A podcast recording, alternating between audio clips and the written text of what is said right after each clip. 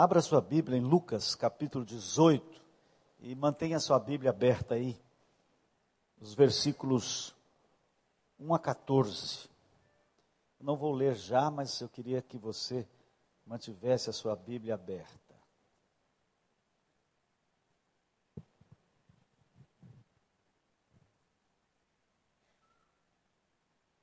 Parece-me que Lucas uniu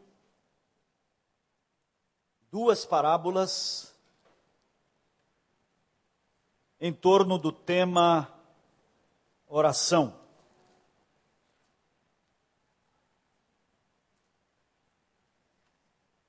A parábola do juiz iníquo e a parábola do fariseu e do publicano. Ele as colocou juntas Parece-me voltado para o tema da oração. Considero a oração um grande mistério.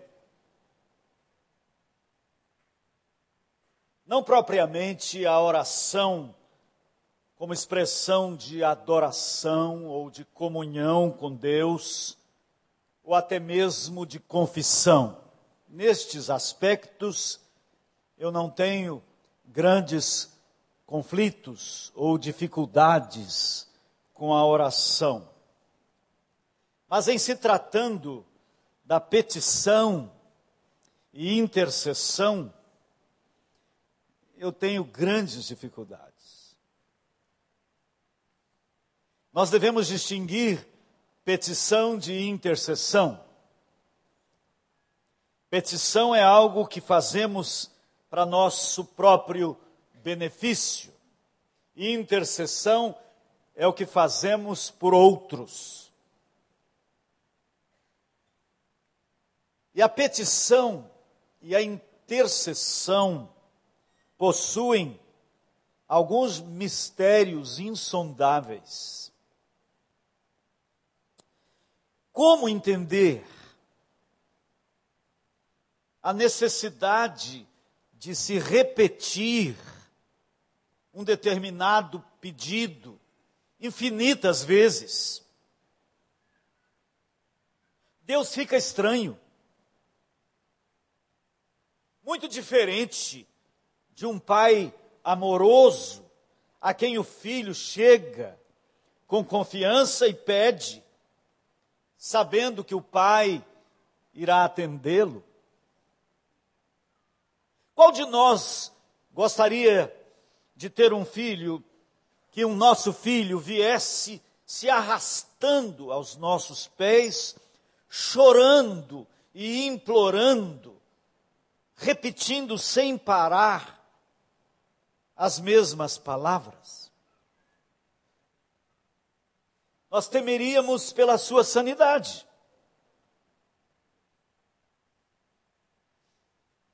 No entanto, agimos assim. Talvez tenha sido por causa desse comportamento estranho de muitos que se intitulam cristãos, é que Gilberto Gil compôs uma de suas músicas que ficou bastante famosa na voz de Elis Regina. Se eu quiser falar com Deus, tenho que ficar a sós. Tenho que apagar a luz. Tenho que calar a voz. Tenho que encontrar a paz. Tenho que folgar os nós dos sapatos, da gravata, dos desejos, dos receios. Tenho que esquecer a data. Tenho que perder a conta. Tenho que ter as mãos vazias, ter a alma e o corpo nus. Se eu quiser falar com Deus, tenho que aceitar a dor. Tenho que comer o pão que o diabo amassou. Tenho que virar um cão. Tenho que lamber o chão dos palácios, dos castelos suntuosos do meu sonho. Tenho que me ver tristonho. Tenho que me achar medonho e apesar de um mau tamanho alegrar meu coração. Se eu quiser falar com Deus, tenho que me aventurar. Eu tenho que subir aos céus sem cordas para segurar. Tenho que dizer a Deus dar as costas, caminhar decidido pela estrada, que ao final vai dar em nada, nada, nada do que eu pensava encontrar. Vamos ler essas duas parábolas e analisá-las cuidadosamente para tentarmos penetrar em dois grandes mistérios da intercessão e da petição. Primeira parábola, capítulo 18 de Lucas.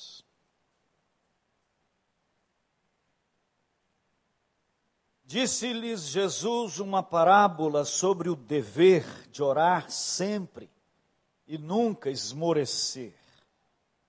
Havia em certa cidade um juiz que não temia Deus, nem respeitava homem algum.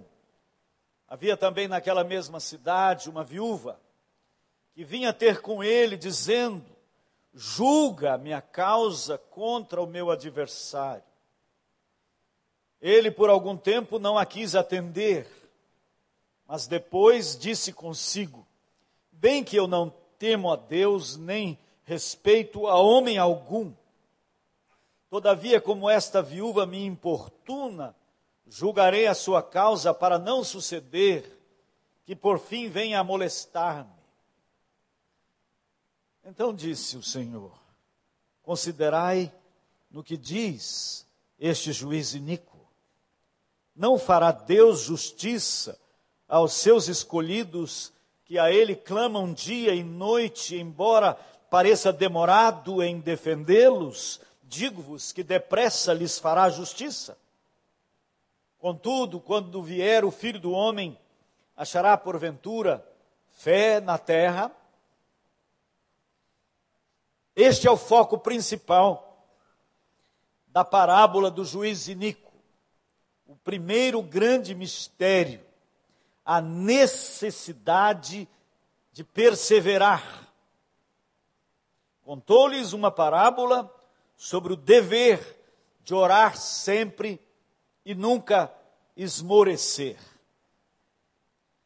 Jesus coloca a oração como um dever a ser praticado sem esmorecer.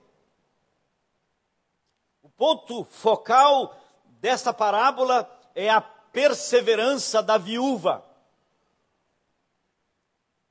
O juiz não se importava com a causa daquela mulher, só a atendeu para não ser mais importunado, para ela parar de encher. Jesus então concluiu: Não fará Deus justiça a seus escolhidos que a Ele clamam dia e noite, embora pareça demorado em defendê-los? digo-vos que depressa lhes fará justiça. Contudo, quando vier o filho do homem, achará porventura fé na terra. Isso nos mostra que a fé na intervenção sobrenatural de Deus irá escassear. Jesus está relacionando o escasseamento da fé com as pessoas confiando na providência e na intervenção sobrenatural de Deus. O mistério persiste, pois Jesus não ensinou o porquê da necessidade de se perseverar. Quanto à mulher perseverar, entendemos, por tratar-se de um juiz iníquo. Entendemos a razão da mulher ficar no pé daquele juiz. Mas, e nós, que comparecemos diante de um juiz reto e justo e misericordioso, não entendemos por que temos que insistir tanto na petição.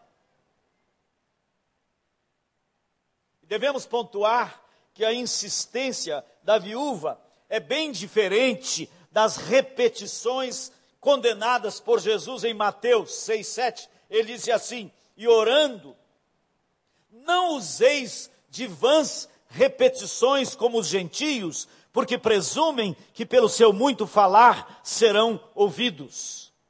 Jesus não está falando aqui em Mateus da insistência, está falando das repetições como mantras, tão comuns nas religiões orientais. As rezas católicas são oriundas desses mantras. E a gente vê o Padre Marcelo com, com aquelas contas: Jesus, Jesus, Jesus, Jesus, Jesus. Só insanidade provoca algo assim. Jesus não está falando ou ensinando nas parábolas, nessa parábola, não é um mantra. Ele está enfatizando a necessidade de se perseverar. Mas por quê? Existem dois textos no Velho Testamento que deverão nos ajudar, pois o Velho Testamento nos mostra quadros vivos da, da atuação de Deus. Poderemos dizer que o Velho Testamento é Deus em ação e o Novo Testamento nos mostra os princípios de como Deus age. Então devemos sempre voltar ao Velho Testamento para ver as atuações de Deus. O primeiro é Êxodo, capítulo 17, versículos 8 a 13.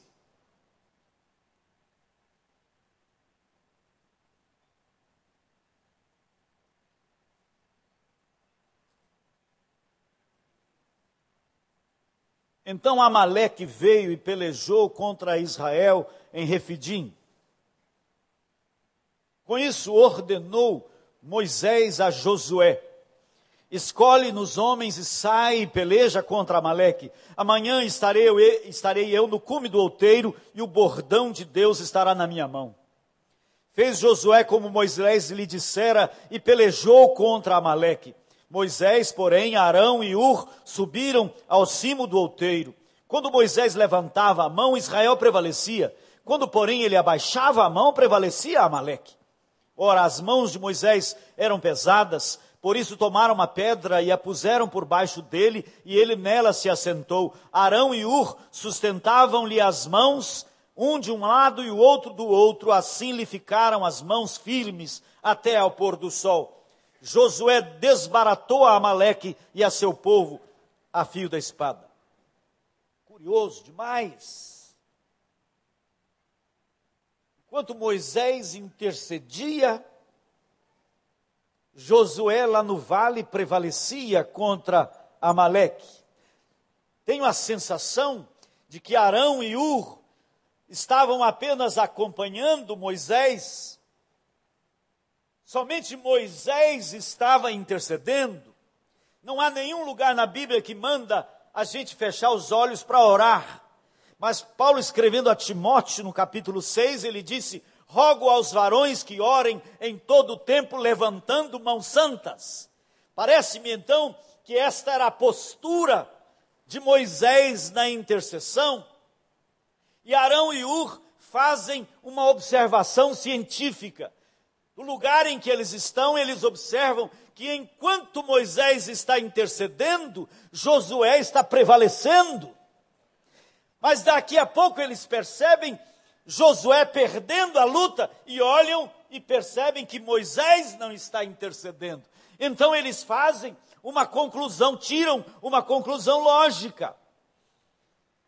Há uma relação entre a peleja no vale e a intercessão no monte. Então eles se unem a Moisés e mantêm os braços erguidos até Josué prevalecer contra Amaleque. E talvez o maior símbolo de intercessão da Bíblia seja Moisés, Arão e Ur de mãos erguidas, porque existe uma peleja no vale e existe outra peleja nas regiões celestes. Melhorou um pouco. Paulo diz em Efésios 6 Nossa luta não é contra gente, não é contra carne e sangue, é contra forças espirituais da maldade nas regiões celestes. Regiões celestes eu sempre pensava que eram as galáxias distantes, mas a tradução melhor é atmosfera ambiente. Existe uma batalha que, por forças espirituais que nos circundam.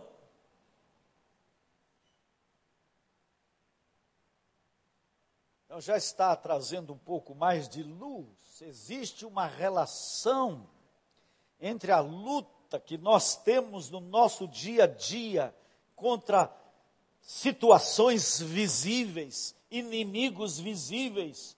Existe uma luta paralela nas regiões celestes contra inimigos invisíveis, forças da maldade, diz a palavra.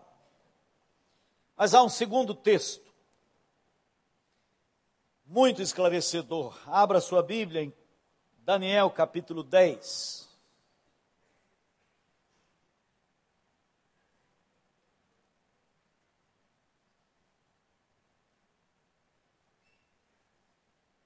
No capítulo 9, versículo 2, Daniel descobre, analisando a profecia de Jeremias, porque eles estão no cativeiro. Daniel está cativo na Babilônia. Foram levados para lá a nata do povo. E Daniel foi levado, e todos conhecemos bastante a sua história. No capítulo 2, ele diz assim: eu deveria ler talvez o versículo primeiro também. No primeiro ano de Dario, filho de Assuero, da linhagem dos Medos, o qual foi constituído rei sobre o reino dos caldeus, no primeiro ano do seu reinado, eu, Daniel, entendi pelos livros. Que livros? Do profeta Jeremias. Eu entendi pelos livros que o número de anos de que falara o Senhor ao profeta Jeremias, que haviam de durar as assolações de Jerusalém, era de 70 anos. Daniel, estudando a profecia de Jeremias, descobriu que o cativeiro do povo seria de 70 anos. Deus disse isso através do profeta. E o que que Daniel constata? Os 70 anos já acabaram. Os 70 anos já passaram. E continuamos no exílio. Continuamos cativos. E aí os versículos seguintes mostram Daniel chorando diante de Deus, Daniel intercedendo, clamando pela misericórdia pela libertação do povo. E no capítulo 10, no versículo 1 diz: No terceiro ano de Ciro, rei da Pérsia, foi revelada uma palavra a Daniel, cujo nome é Beltesazar. A palavra era verdadeira e envolvia grande conflito. Ele entendeu a palavra e teve a inteligência da visão. Naqueles dias, eu, Daniel, pranteei durante três semanas. Manjar desejável não comi, nem carne nem vinho entraram na minha boca, nem me untei, nem me ungi com óleo algum, até que passaram as três semanas inteiras. No dia 24 do primeiro mês, estando eu à borda do grande rio Eufrates, levantei os olhos e olhei, eis um homem vestido de linho. E aí ele começa a descrever a visão grandiosa de um ser celestial. Durante aquele período de 21 dias, e salte para o versículo 10. Eis que certa mão me tocou, sacudiu-me e me pôs sobre os meus joelhos e as palmas das minhas mãos. Ele me disse: Daniel, homem muito amado, está atento às palavras que te vou dizer. Levanta-te sobre os pés, porque eis que te sou enviado. Ao falar ele comigo esta palavra, eu me pus em pé tremendo. Então me disse: Não temas, Daniel, porque desde o primeiro dia em que aplicaste o coração a compreender e a humilhar-te perante o teu Deus, foram ouvidas as tuas palavras, e por causa das tuas palavras é que eu vim. Desde o primeiro dia que Daniel começa a pedir, seja feita a tua vontade, era a vontade de Deus a libertação do povo do cativeiro. E quando alguém começa a pedir que a vontade de Deus se realize no tempo, diz a palavra, ele foi ouvido, depressa será ouvido. Mas veja, por que demorou 21 dias? Quem está falando aqui com Daniel é o anjo Gabriel. A gente descobre isso lendo os outros capítulos. Será que o anjo era meio lento? O céu é tão longe. E ele gastou 21 dias para chegar. Enquanto Daniel está intercedendo, o anjo diz desde o primeiro dia: é que eu vim, mas o príncipe do reino da Pérsia me resistiu por 21 dias. Quem é esse príncipe do reino da Pérsia? Uma potestade, um poder celestial maligno impedindo que o anjo trouxesse a resposta. Que tremendo mistério! Nós oramos por aqui, não sabemos do que está acontecendo aqui por cima. Há uma resistência das forças malignas para impedir que a boa, perfeita e agradável vontade de Deus se realize no tempo e no espaço.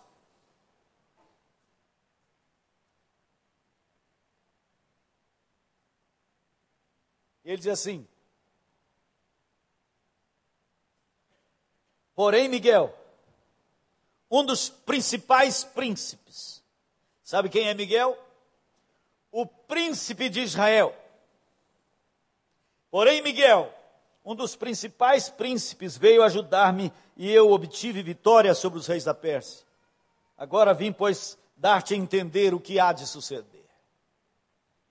Existe uma batalha contra inimigos espirituais. Existem forças da maldade no reino das trevas. Perrette, Frank Perrette, no seu livro O Mundo este mundo tenebroso, ele sugere que as nossas orações fortalecem os anjos. É uma sugestão interessante, possível. Mas por outro lado, o nosso pecado fortalece os demônios. Vejam bem, todas as vezes que eu peco, eu estou dizendo não para Deus e sim ao diabo, todas as vezes. Qualquer tipo de pecado é uma decisão da minha vontade. E esta decisão que me leva a pecar fortalece, dá corpo, dá mais gás, dá mais motivos para o demônio jogar no rosto de Deus que o homem prefere a ele. Isso o fortalece. Nós não percebemos isto e muitas vezes nos tornamos levianos com o pecado. Quando pecamos, o inimigo ganha mais força contra nós próprios. Por isso que a palavra diz: não deis lugar ao diabo. Quando passei a compreender melhor isso, vi a seriedade do pecado, porque às vezes, por causa de uma visão maravilhosa da graça, nós podemos nos tornar levianos com o pecado. Mas o pecado fortalece o inimigo. Por isso que a palavra diz que não dá para orar agasalhando o pecado no coração. São duas coisas antagônicas. Eu primeiro tenho que lidar com o pecado, eu primeiro tenho que tirá-lo, eu tenho que trazê-lo ao sangue, eu tenho que me arrepender dele para poder levantar mãos santas, diz a palavra. Não tenho como levantar mãos se elas não estiverem lavadas. Não tenho como interceder se meu coração está contaminado e eu não vim quebrado aos pés da cruz. Por isso, a oração se escasseia.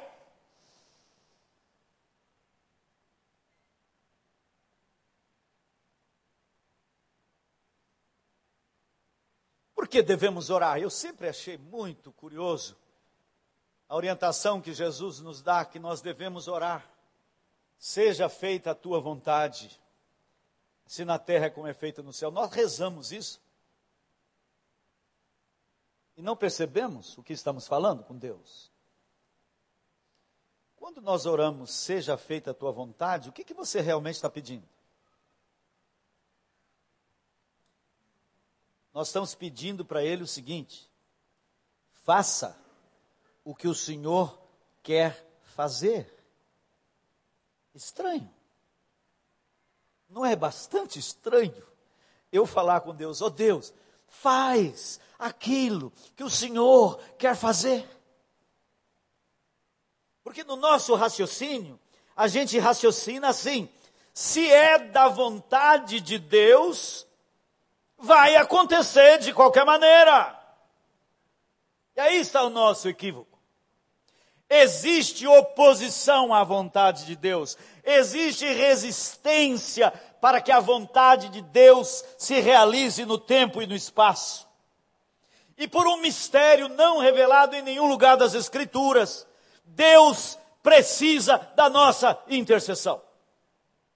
Deus aguarda gente de mão erguida para trazer a vontade dele à realidade. Quero lhes mostrar um, apenas um exemplo em Ezequiel 22, versículo 30. Vocês conhecem este versículo de cor? Busquei entre eles alguém que se colocasse na brecha perante mim a favor desta terra, mas a ninguém achei. Por isso, derramei sobre eles o castigo do meu procedimento, diz o Senhor. Fiz cair-lhes sobre a cabeça o castigo do seu procedimento, diz o Senhor. Caramba! Você percebe que Deus não queria derramar juízo. E procura alguém de mãos erguidas e não tem ninguém. E ele derrama juízo.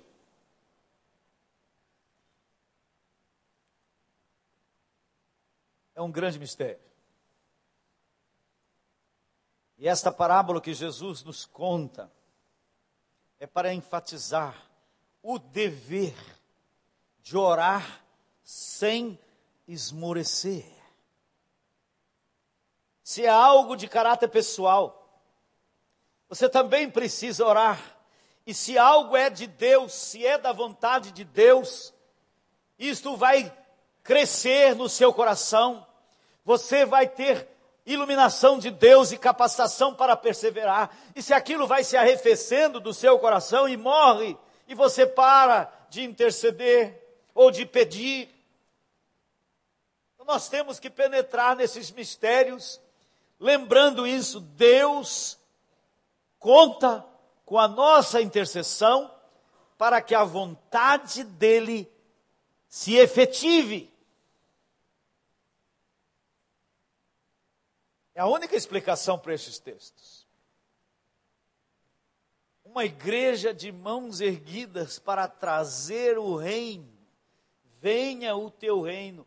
Minha esposa e eu começamos a orar esta orientação, essa oração ensinada por Jesus e percebemos que nela estão presentes todos os elementos, não para a gente rezar, papaguear aquelas frases, mas quando oramos, Pai, aí você já tem que parar um, uma meia hora só no Pai. Eu sou filho, Pai santificado seja o teu nome. O que, que é isso? Pai, eu quero honrar, como filho, eu quero honrar o teu nome hoje. Em todas as situações da minha vida cotidiana, eu quero te honrar como filho. Venha o teu reino. O que, que é isso? Não está falando do reino milenar lá no futuro. Venha o teu governo sobre todas as áreas da minha vida. Senhor, eu quero o teu governo sobre a vida dos meus filhos, eu quero o teu governo sobre nossa casa, sobre as finanças da nossa casa. E aí você tem uma hora para ficar orando. só pedindo: venha o teu reino. E seja feita a tua vontade, ó Pai, mais, muito mais do que os meus projetos, eu quero os teus projetos. Eu quero a tua vontade muito mais do que qualquer coisa. Se isto que eu trago a ti está dentro da tua vontade, seja feita a tua vontade. Eu quero manter minhas mãos erguidas, lavadas, purificadas. E assim, a gente vai pela oração do Pai Nosso, e quando a gente vê, passou um tempo, porque antes eu orava, me ajoelhava para orar, dormia. Levantava com o braço é, adormecido, horrível. Difícil demais orar. Difícil demais orar. Rezar é fácil, orar é muito difícil. E eu percebo que é por isso que o inimigo faz de tudo para a gente não orar. É? Então por isso precisamos de orar em, em grupo. Sozinho é muito difícil. Então eu e minha esposa oramos juntos. E oramos seguindo essa sequência. E eu percebo que algumas coisas, elas grudam, permanecem, e a gente continua intercedendo. Eu sempre dou, tenho grandes conflitos, porque já tivemos experiências assim, instantâneas de respostas, e outras que o tempo passa, os anos passam, e a gente não vê nada. Mas continuamos interceder ajuda um pouco perceber que então nossa luta não é contra situações concretas, são contra inimigos que estão nas regiões celestes em, em antagonismo. Então nós precisamos, irmãos, como indivíduos e como igreja, cultivar o ministério, talvez seja o maior ministério da igreja. Mas as reuniões de oração das igrejas, são as menores, as menos frequentadas, as menos populares. E eu creio que a razão é por isso. Porque nós temos um conflito de lógica. No fundo, no fundo, mesmo que nós não confessemos, nós achamos que orar não faz sentido. Porque a gente raciocina assim: se eu tenho que orar segundo a vontade de Deus, por que, que eu tenho que orar? E se é da vontade de Deus, ele vai fazer. Se não é da vontade dele, não vai fazer, estou perdendo tempo aqui. Aí alguns dizem: não, oração tem valor somente como comunhão com Deus, como adoração, como confissão. Mas oração não muda nada em termos de petição e intercessão, porque é porque não entendemos que há resistência à vontade de Deus ser efetivada.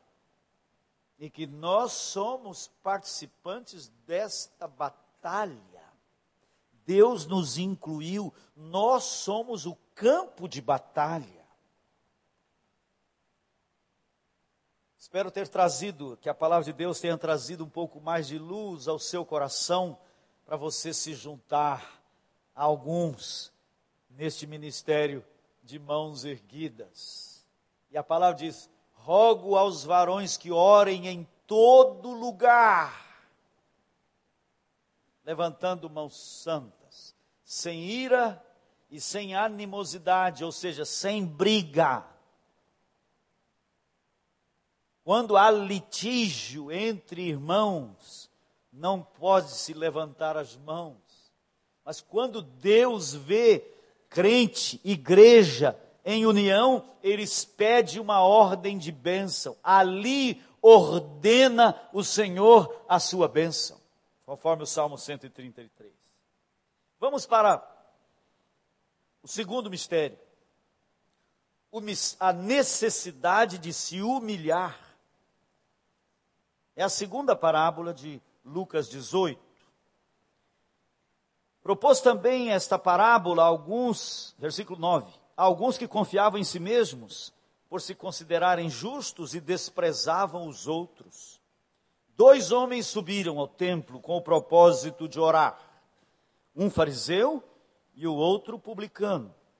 O fariseu, posto em pé, orava de si para si mesmo, desta forma: Ó oh Deus, graças te dou, porque não sou como os demais homens, roubadores, injustos e adúlteros, nem ainda como este publicano. Jejuo duas vezes por semana e dou dízimo de tudo quanto ganho. O publicano, estando em pé longe, não ousava nem ainda levantar os olhos ao céu, mas batia no peito, dizendo: Ó oh Deus, sê propício a mim, pecador. Digo-vos que este desceu justificado para a sua casa, e não aquele, porque todo o que se exalta será humilhado, mas o que se humilha será exaltado. Para mim é um grande mistério a necessidade de se humilhar. Na segunda parábola, essa parábola do fariseu, o foco principal é quem se exalta será humilhado, e quem se humilha será exaltado. A oração do fariseu é uma oração de autoexaltação, e diz o texto que ele orava de si para si. A oração do publicano é de quebrantamento. A palavra de Deus diz em 1 Pedro: humilhai-vos sob a poderosa mão de Deus, para que no tempo oportuno ele vos exalte. Eu fico pensando, como é que a gente se humilha? Como é que a gente se humilha sob a poderosa mão de Deus?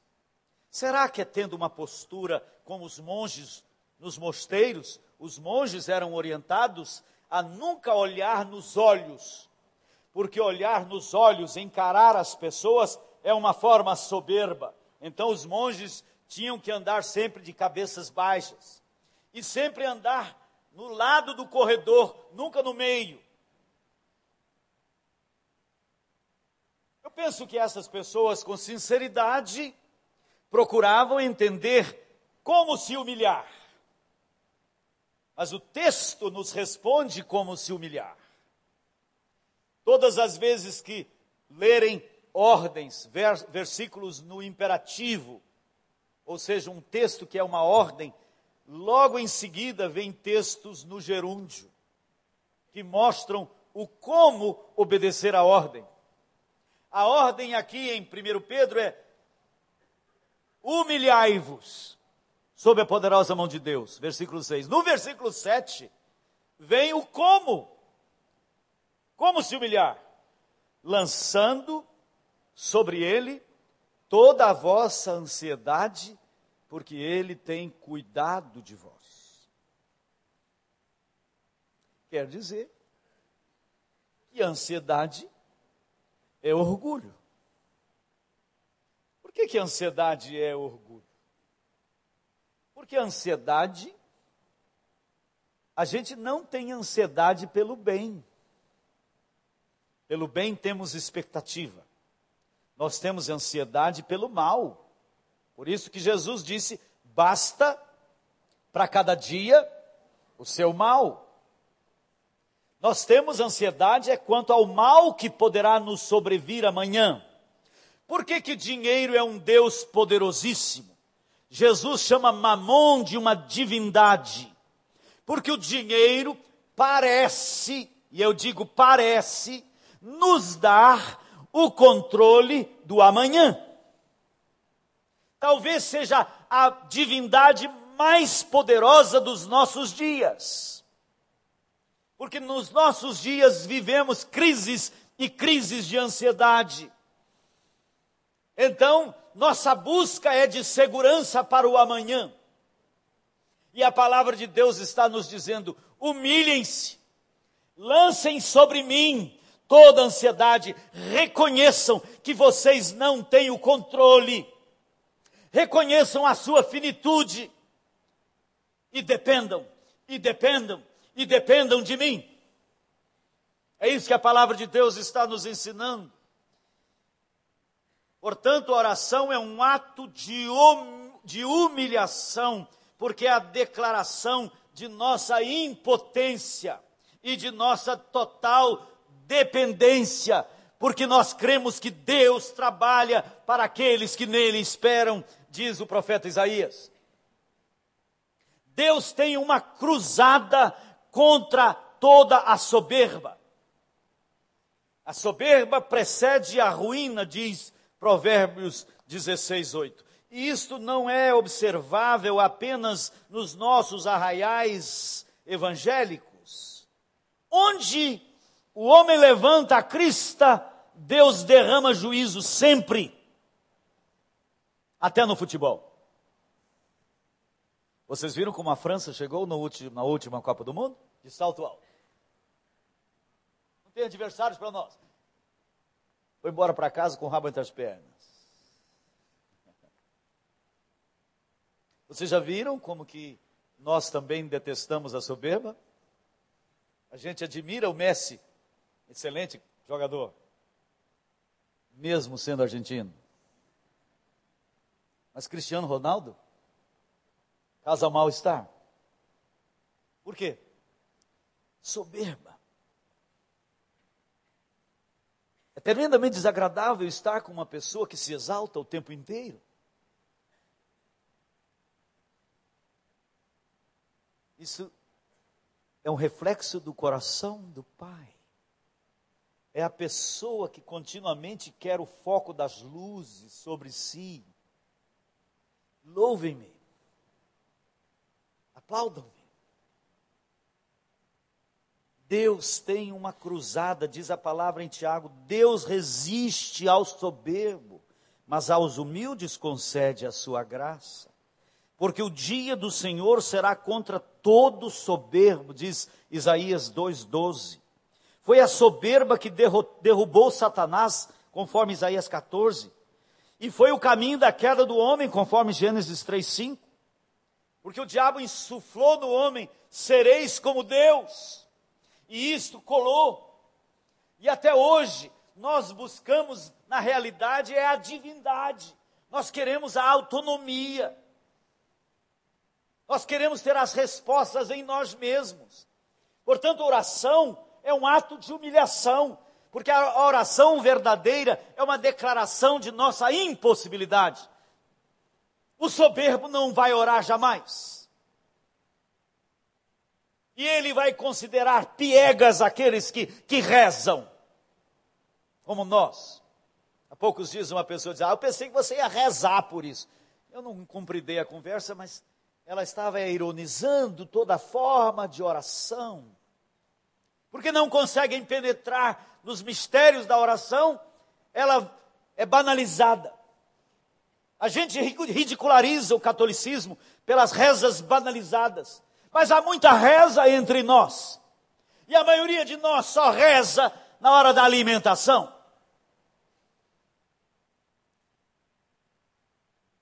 Jesus é o eterno ausente da nossa vida cotidiana. Nós estamos vivendo um processo de secularização em que o texto que nós mais utilizamos na evangelização, que é Apocalipse 3:20, Jesus o estava estava escrevendo para uma igreja, para uma igreja de cristãos. Jesus estava dizendo: "Eis que estou à porta e bato". Se alguém ouvir a minha voz e abrir a porta, eu vou entrar. Jesus está falando com crentes, na vida dos quais ele se encontra do lado de fora. Ele não faz parte das nossas decisões. Nós só trazemos para ele depois das coisas decididas, para ele assinar embaixo. É assim que os pais decidem orientar os filhos sobre profissão. É assim que nós decidimos sobre as coisas concretas da vida. Se eu tenho dinheiro, eu faço. Se eu não tenho, então eu peço para Deus me dar um dinheiro para eu fazer, comprar os meus brinquedos.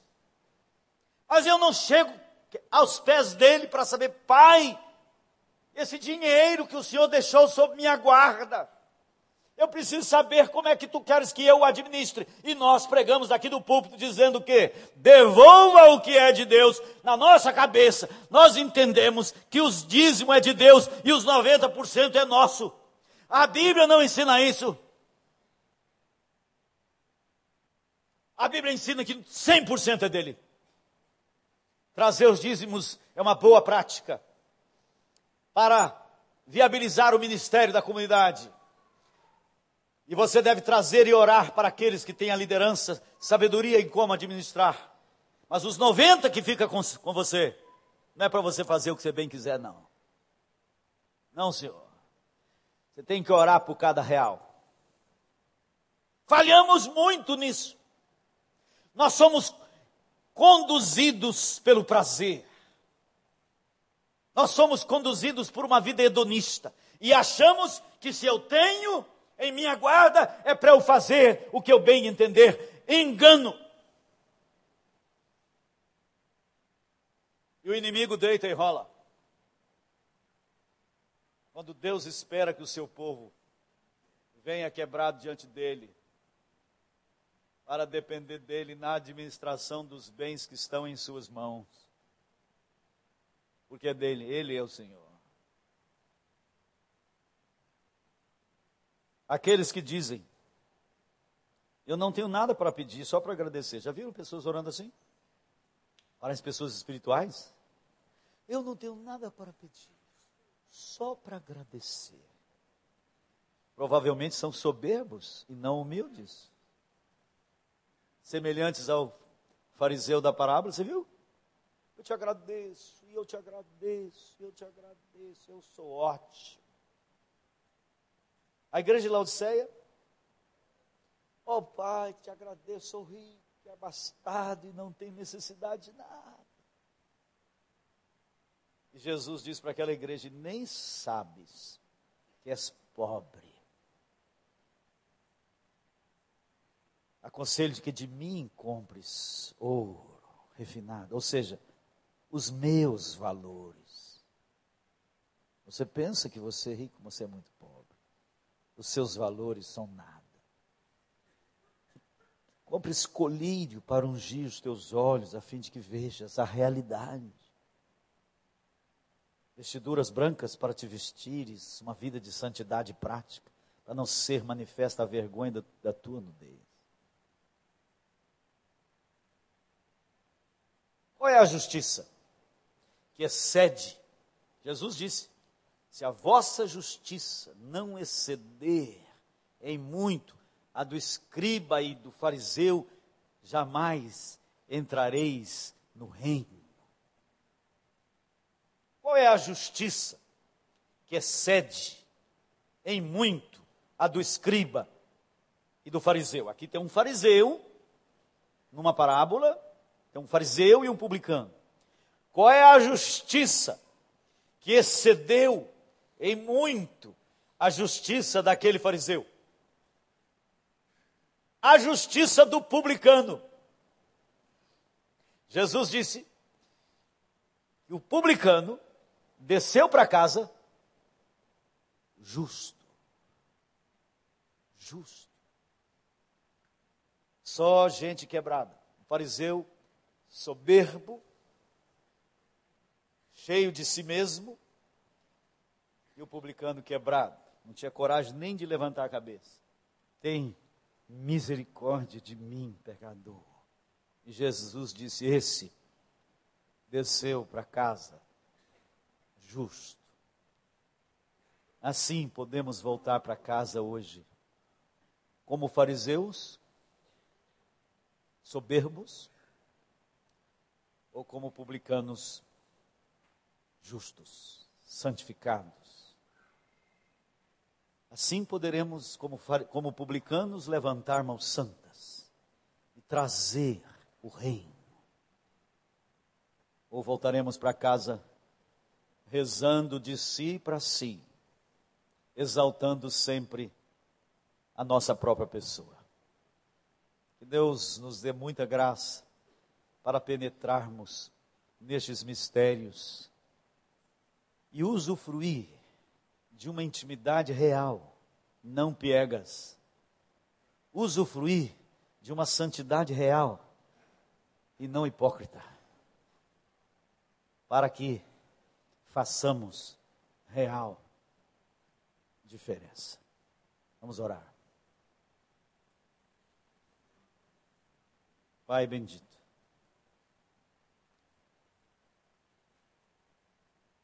Obrigado, Pai. Muito obrigado, Pai, pelo privilégio de repartir o pão.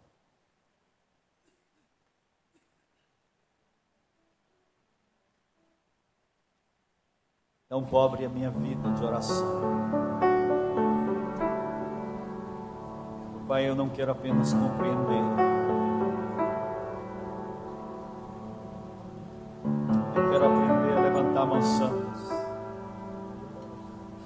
Perseverança. Eu desanimo tão fácil.